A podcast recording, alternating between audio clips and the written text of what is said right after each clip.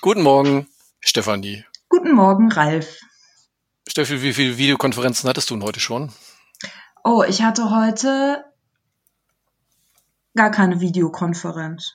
Oh, na dann haben wir im Schnitt 12,5 gehabt. Oh, oh.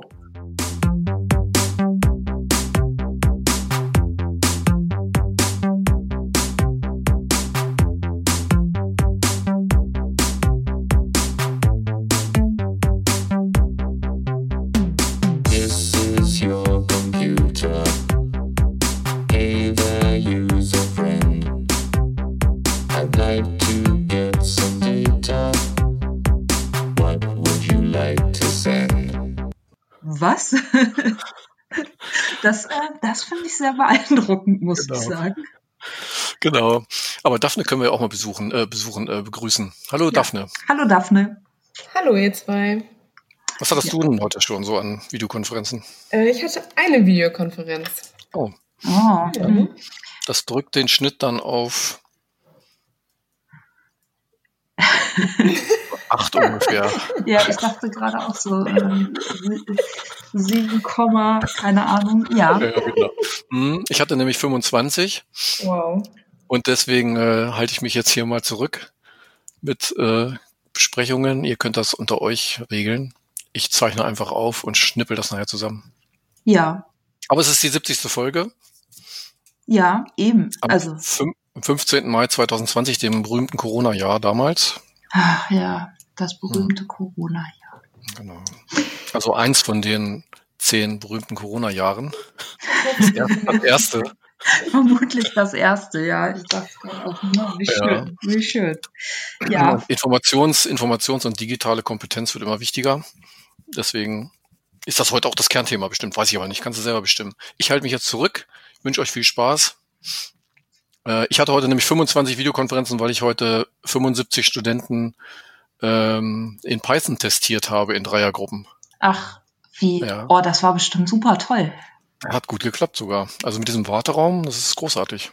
Ja, Ich und glaube, es klappt besser als in echt. ich wollte gerade sagen, war es besser oder schlechter als? Ja, das ist total, ja, ist schon spannend. Dazu Ja. hätten wir jetzt gleich mal auch äh, irgendwie nochmal eine Untersuchung machen können, ein Paper draus machen. Ja, das stimmt. Naja, Ja, wir können ja, vielleicht können wir wenigstens mal einen Blogbeitrag schreiben oder sowas. ja, ist auch ganz gut, ne?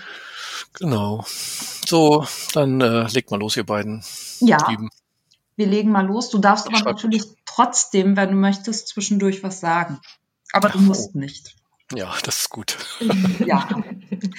Ja, äh, liebe Daphne, schön, dass du heute bei uns im äh, virtuellen Studio bist. Ähm, denn natürlich, im Corona-Jahr 2020 treffen wir uns ja nicht live, leider. Äh, dafür aber virtuell und bisher funktioniert das ja eigentlich auch ganz gut.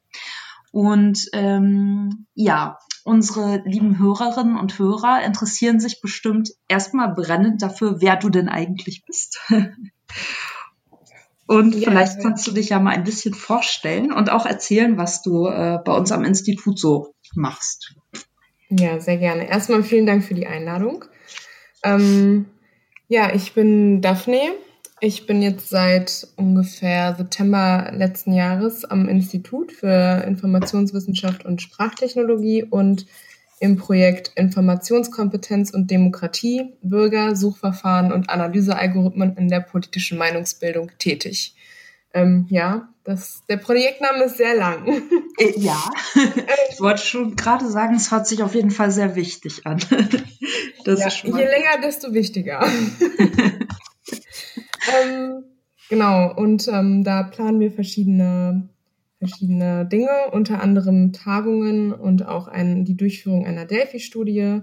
Und eine erste Tagung gab es schon im letzten Jahr, im Oktober. Und ähm, ja, die Tagung, die jetzt für Juni geplant war, findet etwas anders statt als geplant. Ja, das ist äh, total interessant. Da kommen wir äh, gleich auf jeden Fall nochmal ausführlicher drauf. Aber vielleicht kannst du erst mal so ein bisschen noch was dazu erzählen, wie du denn äh, ans Institut gekommen bist, beziehungsweise was du vorher gemacht hast. Mhm. Ähm, ich habe, also wenn ich jetzt noch ein bisschen weiter vorne anfange, dann habe ich meinen Bachelor studiert in Hannover. Dort habe ich internationales, nicht international, sondern Informationsmanagement nur studiert an der Hochschule und bin mhm. anschließend für den Master nach Hildesheim gekommen und habe dort den Master in internationales Informationsmanagement, Informationswissenschaft studiert. Gute Wahl. Ähm, ja. ähm, genau. Ähm, habe dann meine Masterarbeit geschrieben zum Thema Gestaltungs- und Akzeptanzfaktoren ähm, von Videos für Lehramtsstudierende und bin dann ähm, durch ja, glückliche Fügung quasi am Institut gelandet. Also ich habe mich dann auf diese Stelle beworben, die ausgeschrieben war und ähm, genau, bin jetzt quasi Projektmitarbeiterin und bin jetzt für die Planung dieser, dieses Projekts oder für die Organisation in dem Projekt so ein bisschen zuständig. Interessant. Und ähm, was waren da so äh, deine Hauptbeweggründe, dich äh, quasi auf dieses Projekt zu bewerben? Also ich meine, so in dem Studiengang hat man ja mannigfaltige äh, Möglichkeiten danach, möchte ich mal sagen. Ich habe ja auch mal IEM studiert, deswegen weiß ich das ja. Aber äh, was war so der hauptausschlaggebende Punkt, warum du dachtest, was sollte man machen oder das könnte man mal machen? Also ich finde, das Thema Informationskompetenz hat schon eine ziemlich hohe gesellschaftliche Relevanz, ähm, wenn man einfach schon allein darüber nachdenkt, dass wir ja heute in so einer extrem vernetzten Welt äh, unterwegs sind, wo in der wir quasi mühelos auf Informationen zugreifen können und äh, zu jeder Tag- und Nachtzeit eigentlich. Ähm, aber da halt noch ganz viele andere quasi ja Aspekte hinterstecken, die man vielleicht nicht nicht so richtig erst am Anfang durchschauen kann. Und deswegen ist halt die Kompetenz, dass man ja Informationen bewertet oder auch weiß, wo man Informationen findet oder auch weiß überhaupt, welchen Informationsbedarf habe ich überhaupt und wie kann ich den überhaupt ja quasi dann decken, ähm, schon eine relevante Fragestellung für ja die Gesellschaft. Ja. Genau. Finde ich auch. Ich habe das tatsächlich auch mal äh, als Thema in Seminaren von mir mit untergebracht. Und ich fand es ganz interessant, weil, ähm, also jetzt im Bachelor zumindest, die Studierenden oft gar nicht wussten, was das überhaupt so ist. Also eigentlich sollten sie es wissen, weil wir das mal in der einer der frühen Übungen im ersten Semester äh, kurz gemacht haben, aber wahrscheinlich hat man es dann wieder vergessen bis zum fünften, sechsten Semester. Aber ähm, ja, es ist auf jeden Fall ein total wichtiges Thema und äh, auch wichtig, dass in dem Bereich weiter geforscht wird, finde ich. Ja, ich meine auch vor allem, wenn man jetzt aktuelle Entwicklungen wie Fake News oder sowas ähm, sich anschaut, dann merkt man schon, dass es auf jeden Fall wichtig ist, Informationen dann auch wirklich zu bewerten. Und ja. Genau. Genau, also das denke ich auch. Und jetzt äh, gerade die aktuellen Entwicklungen, also das mit den Fake News scheint sich ja jetzt nochmal extrem gesteigert zu haben ähm, in dieser Corona-Zeit. Oder es ist präsenter, weil ähm, sonst nicht so viel zu berichten ist. Ich weiß es nicht. Aber gefühlt äh, scheint das gerade so ein Boom nochmal zu erleben. Ja, absolut. Ja. Umso wichtiger, dass äh, ihr euch äh, mit dem Thema auseinandersetzt. Jetzt könntest du noch mal kurz sagen, wie das Projekt vollständig äh, heißt, weil es geht ja nicht nur um Informationskompetenz, sondern Informationskompetenz in einem spezifischen Bereich, richtig? Ja, es geht um, also das, der Projektname ist Informationskompetenz und Demokratie, ja. Bürgersuchverfahren und Analysealgorithmen in der politischen Meinungsbildung. Also der Kontext ist quasi ein bisschen weiter gefasst, dass man sagt, dass man quasi auch diese Informationskompetenz benötigt, um sich auch an demokratischen Prozessen beteiligen zu können. Genau. Das heißt, ähm, generell, wenn ich nicht informationskompetent bin, kann ich mich daran gar nicht beteiligen? Oder wenn ich nicht informationskompetent bin, fehlt mir einfach nur ein kleiner Teil oder wie darf man das verstehen? Also ich würde ich, ich würd es so interpretieren, dass ich, wenn ich informationskompetent bin ähm, und weiß, woher ich gute, solide Informationen bekomme, ich halt einfach ganz anders Dinge oder ja, also Sachen ähm, bewerten kann. Und mhm. ähm, genau, deswegen ist es, ähm, ist es wichtig, dass man sich, dass man sich halt ähm, ja informiert und aber nicht nur vielleicht das, was einen selbst interessiert oder dessen Meinung man selbst ist, äh, rezipiert, sondern sich auch bewusst vielleicht mal umsieht, ob das vielleicht auch noch andere Meinungen gibt. Und ähm, genau.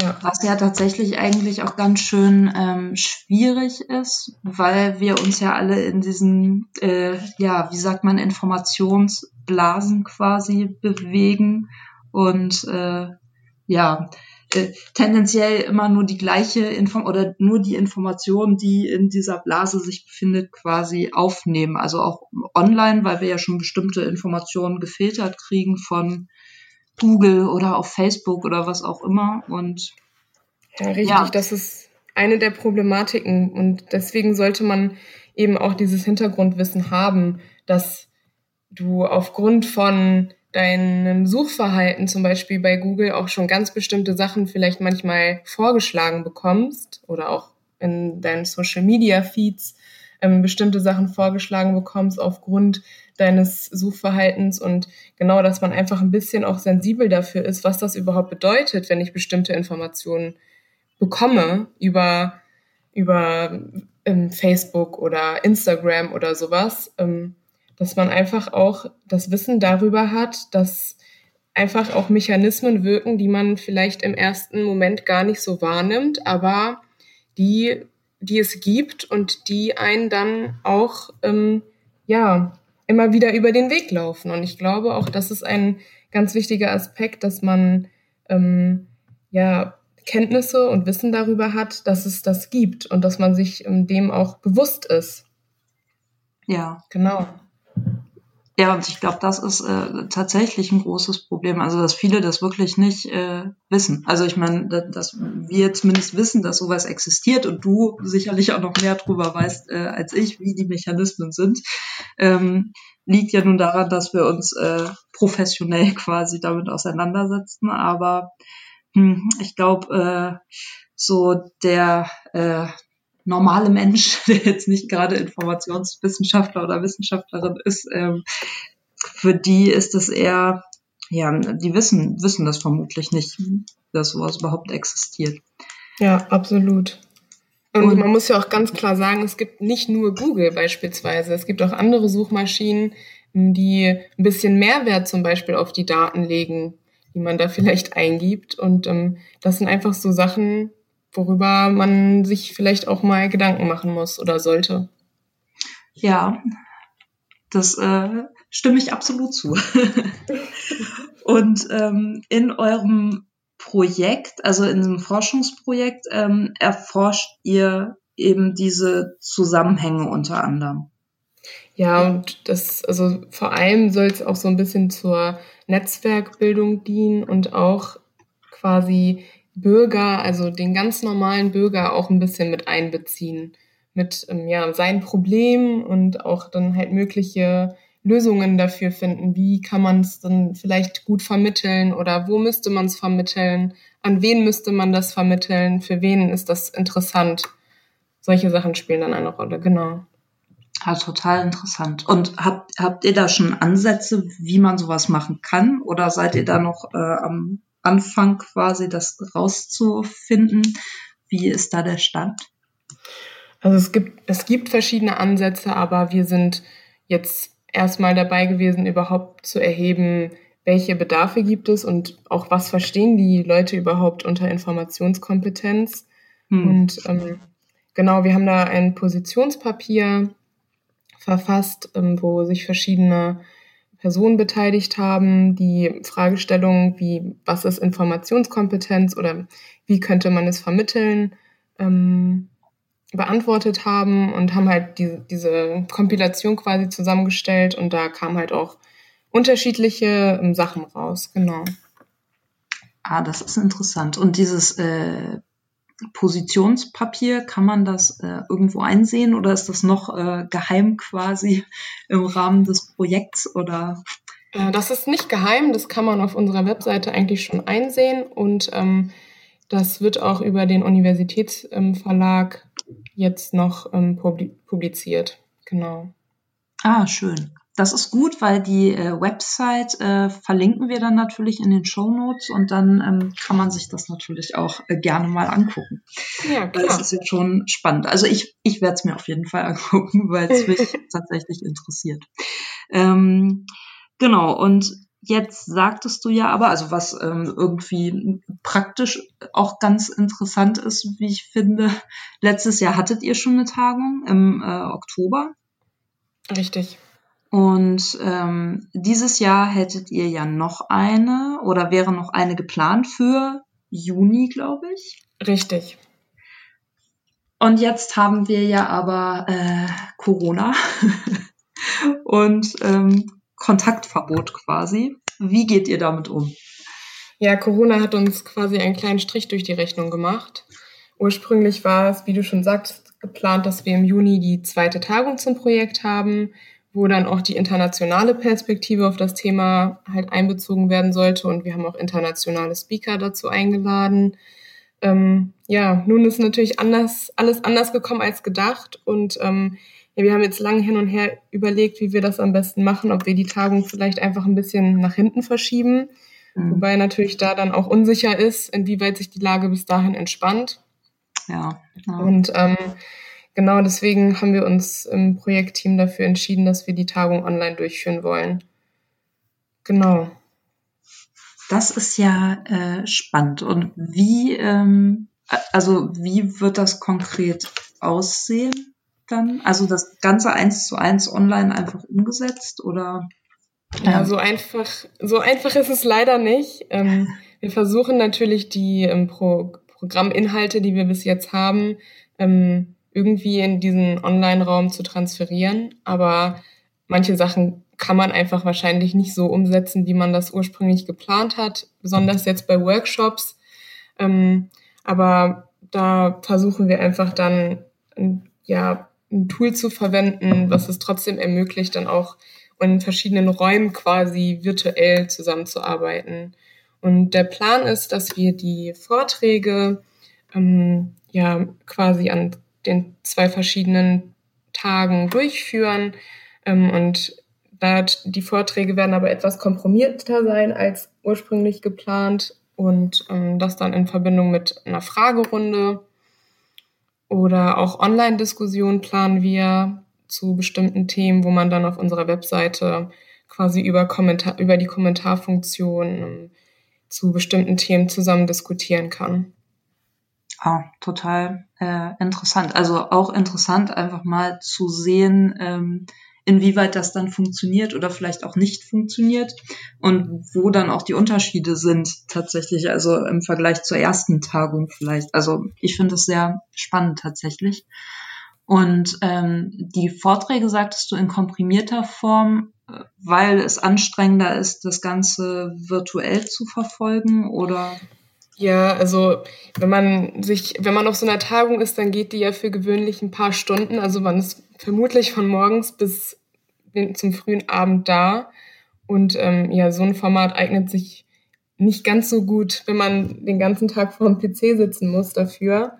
Ähm, deswegen haben wir versucht, halt die Zeiten so ein bisschen zu komprimieren. Und ähm, ja, jetzt ursprünglich war geplant, dass man quasi die Vorträge so um die 30, 40 Minuten hat ähm, oder 45 Minuten und dann halt eine Fragerunde oder Zeit für Diskussion. Ähm, aber so wie wir es jetzt planen, sind es 20 Minuten maximal pro mhm. Vortrag mhm. und dann auch ungefähr nochmal die gleiche Zeit, um noch Fragen zu stellen. Genau. Und ähm, ja, weil man ja nie weiß, wie das mit der Technik ist, versuchen wir auch, dass wir die ähm, Vorträge halt schon voraufgezeichnet bekommen, damit man ähm, da auf der sicheren Seite ist. Ja, das ist äh, toll. Also ich, das ist eine sehr gute Idee, finde ich, weil ähm, so ein Vorteil ist dann ja auch vielleicht, je nachdem, wo ihr das abbildet, dass man sich das Ganze auch nochmal angucken kann unter Umständen. Ne? Richtig, ja, das, also wir wollen das auch auf um, ähm, unserem YouTube-Kanal, den es auch schon gibt, weil es auch schon ein paar Videos gibt von der letzten Tagung, ähm, sollen die dann anschließend auch hochgeladen werden, damit es natürlich auch noch weiterhin verfügbar gemacht wird. Genau. Und natürlich der klare Vorteil bei der jetzigen Tagung ist auch, ähm, dadurch, dass sie halt ähm, ja auch mit internationalen Speakern ist, also auf Englisch viele Inhalte sein werden, dass natürlich man auch nochmal eine ganz andere, ja, einen ganz anderen Personenkreis ansprechen kann, der daran halt teilnehmen kann. Weil ja. für viele wird es ja im Normalfall nicht möglich sein, ähm, ja, daran teilzunehmen, weil man ja sonst vor Ort sein muss. Aber so kann man jetzt natürlich auch von zu Hause ganz bequem, auch aus Amerika zum Beispiel, sich diese Tagung angucken. Und das finde ich nämlich auch richtig gut, weil äh, man kann das aus Amerika oder auch aus der Elternzeit heraus. Richtig. Weil ich ja zu dem Zeitpunkt noch Elternzeit habe und äh, ich hätte sonst sehr wahrscheinlich nicht zur Tagung kommen können, aber so kann ich mir dann auch äh, Teile davon zumindest anschauen und äh, da so ein bisschen partizipieren und das finde ich natürlich sehr gut. Ja. ja. Also ich finde auch, es hat halt viele Vorteile. Es hat auch Nachteile. Ne? Also ich finde, es ist ja auch mal schön, auf einer Tagung zu sein, die Leute dann so direkt äh, da zu haben und äh, Smalltalk halten zu können und so. Ähm, aber tatsächlich äh, ein großer Vorteil ist eben, dass wenn man aus welchem Grund auch immer mobil eingeschränkt ist, sage ich mal, dass man trotzdem teilnehmen kann. Das ist echt ähm, schön, finde ich. Ja, absolut. Das ist auf jeden Fall ein klarer Vorteil und ähm, über, also darüber sind wir natürlich jetzt, äh, den wollen wir jetzt auch nutzen. Und ähm, ja, klar. Jetzt, wo man schon so ein Online-Format hat, ist es halt jetzt in, in, in die Richtung natürlich auch nochmal ein bisschen was anderes. Ja, aber das finde ich auch äh, gut, ne? Also irgendwie so das Beste aus der Situation zu machen und dann wirklich auch so sehen, wo sind vielleicht Potenziale und was kann man damit machen, äh, ist, glaube ich, der sinnvollste Weg, um damit ja. umzugehen. Ja, vor allen Dingen auch vor dem Hintergrund, dass natürlich dieses Jahr auch viele Veranstaltungen schon abgesagt werden mussten. Und. Dann ist es vielleicht auch ganz schön, wenn doch mal was stattfinden kann. Ja, ich finde das auch total äh, toll. Also wenn dann überhaupt irgendwie online, also viele sagen es ja trotzdem ab und dann denke ich oft auch, naja, man hätte ja zumindest, hätte man doch irgendwie versuchen können, das als Online-Möglichkeit einzurichten.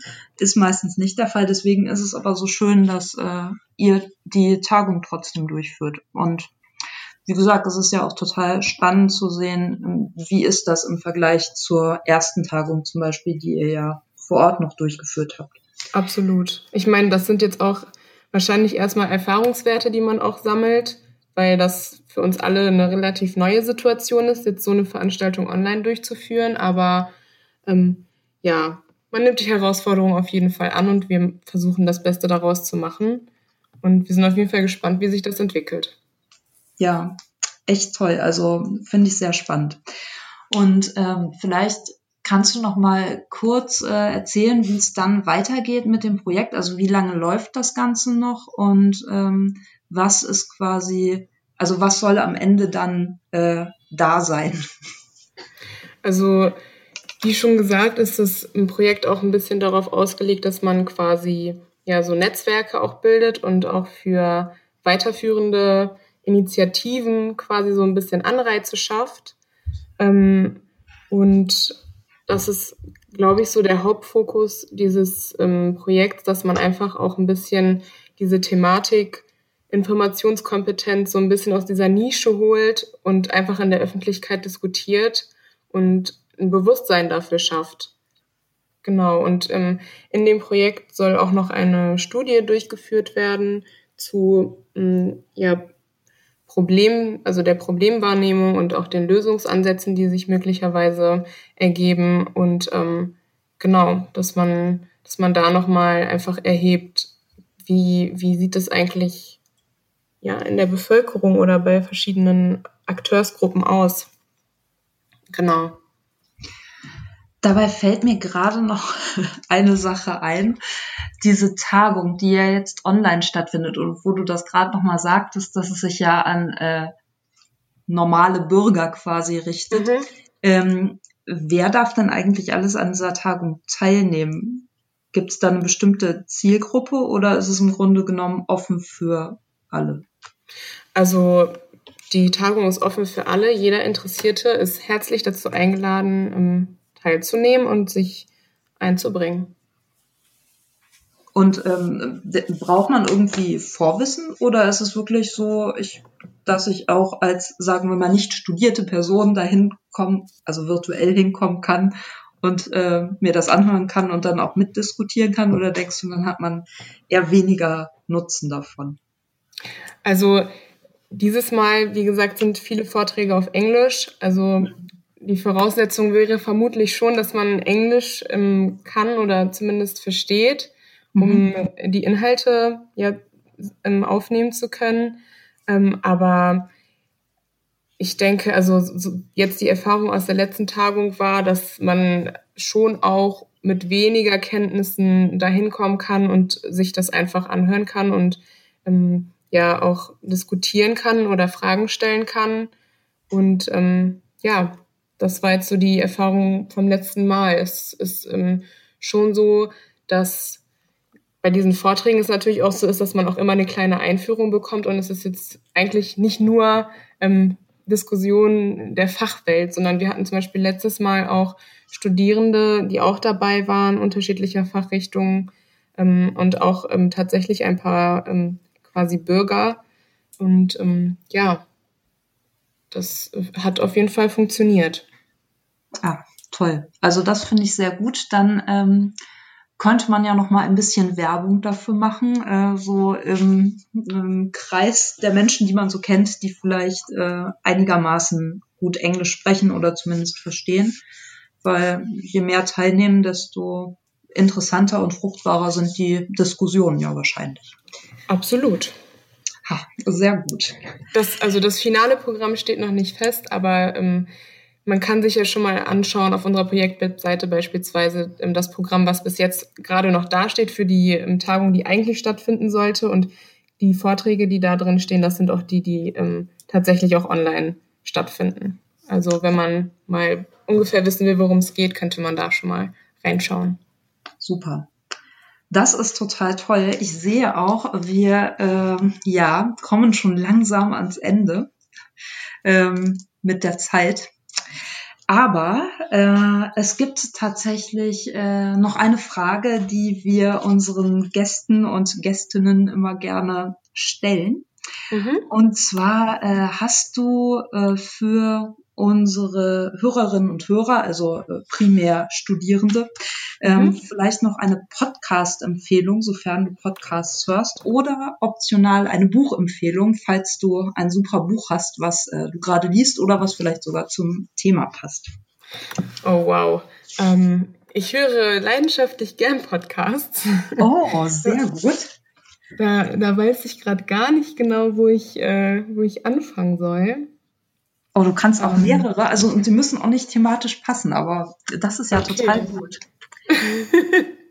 das ist schon mal gut. Also ich höre zum Beispiel sehr gerne morgens ähm, das, ähm, ich, muss, ich muss einmal kurz gucken, wie er auch wirklich richtig heißt. Steingarts Morning Briefing heißt das, glaube ich.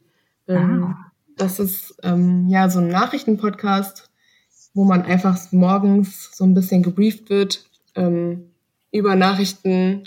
Und ähm, das höre ich mir zum Beispiel ganz gerne morgens an, beispielsweise auch auf dem Weg zur Arbeit, wenn man denn zur Arbeit fährt und ja. nicht im Homeoffice ist. Ja. Ähm, genau. Und ähm, sonst mag ich auch sehr gerne Interview-Podcasts. Ähm, zum Beispiel gibt's äh, von der Zeit ähm, Alles gesagt. Das sind zwar ellenlange Podcasts, aber die haben wirklich manchmal ganz ähm, ja, coole Gäste und das hört man sich einfach ganz gerne mal an. Ja, super. Da höre ich genau. auf jeden Fall mal rein. Ich kann beides nicht tatsächlich, obwohl ich natürlich auch gerne Podcasts höre. Aber das sind auf jeden Fall äh, super Empfehlungen, die wir dann auch in den Show Notes natürlich verlinken. Ja, super. Ich glaube, äh, dann ähm, sind wir schon am Ende für heute. Ich weiß gar nicht, Ralf, bist du? Mhm. bist du noch da? Ich bin noch da. Oh, toll. ja, oder hast du noch irgendeine äh, dringende Frage oder irgendwas, wo du denkst, oh nein, das habe ich jetzt total vergessen in der. Ja, wir müssen unbedingt, Daphne ist ja jetzt auch schon so ein soll man sagen, Senior-Studierende. Und ähm, sie könnte vielleicht noch mal, also wir fragen immer noch ganz gerne so nach Tipps für Jungstudierende. Oh, natürlich. Siehst du, das habe ich ganz vergessen. ist ja nicht schlimm. Äh, ob du da denen vielleicht noch was auf den Weg geben könntest, was dir jetzt so aufgefallen ist auf deinem Weg da, wo du jetzt gerade bist. Ähm, man sollte versuchen, nicht so viel Dinge aufzuschieben, sondern einfach zu machen, weil einem das einfach viel schneller ans Ziel bringt und manchmal auch einfach mal ein bisschen innehalten und weniger Stress sich selbst machen. Ähm, dann kommt man einfach entspannter und besser ans Ziel. Oh, schön. Das wäre so mein Appell. ja, finde ich gut. Großartig. Ja,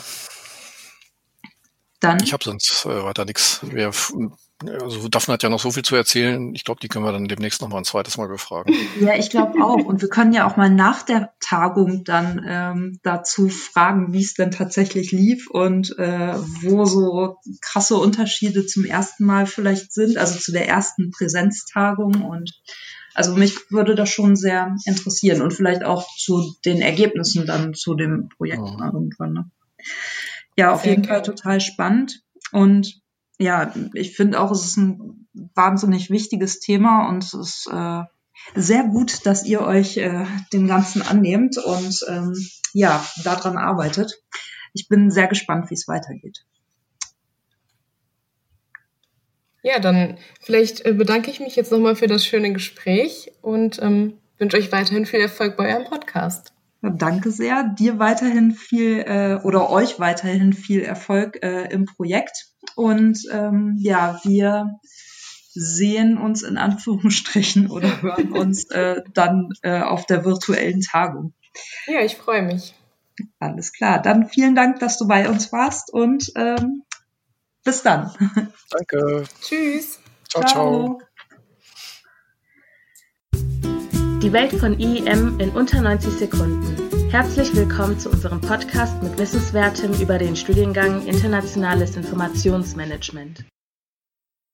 Die Universität bietet Studierenden vielfältige Möglichkeiten, sich fachübergreifende Kompetenzen und Zusatzqualifikationen anzueignen. Das erste Angebot ist im Bereich der fachübergreifenden Schlüsselkompetenzen. Es werden in jedem Semester Workshops und Vorträge für alle Studierenden vorbereitet, die über das studiengangsbezogene Angebot hinausgehen.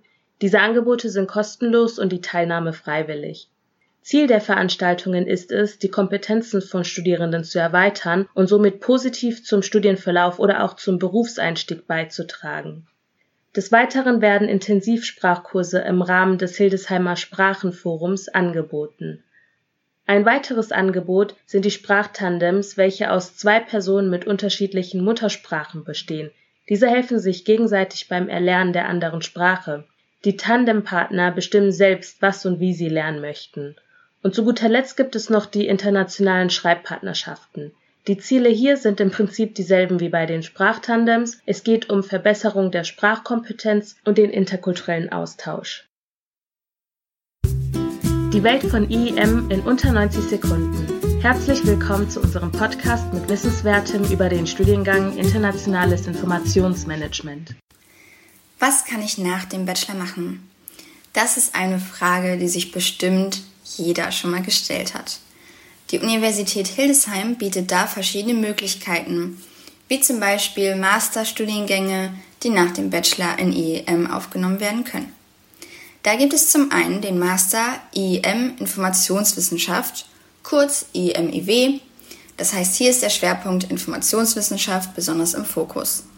Natürlich gibt es auch noch den Master IEM Sprachwissenschaft und interkulturelle Kommunikation, kurz IEM SWIG. Abseits von diesen Mastermöglichkeiten sind wir für den Studiengang Deutsch als Zweitsprache, Deutsch als Fremdsprache qualifiziert und außerdem noch für barrierefreie Kommunikation. Natürlich ist der Masterabschluss kein Muss. Als Absolvent oder Absolventin des Bachelorstudiengangs IEM bieten sich viele verschiedene berufliche Perspektiven. So verschlägt es manche Absolventen und Absolventinnen in das Projektmanagement oder in die Unternehmensberatung. Auch Fachinformationszentren oder Bibliotheken bieten Arbeitsstellen für Absolventen und Absolventinnen dieses Studiengangs. Is your computer?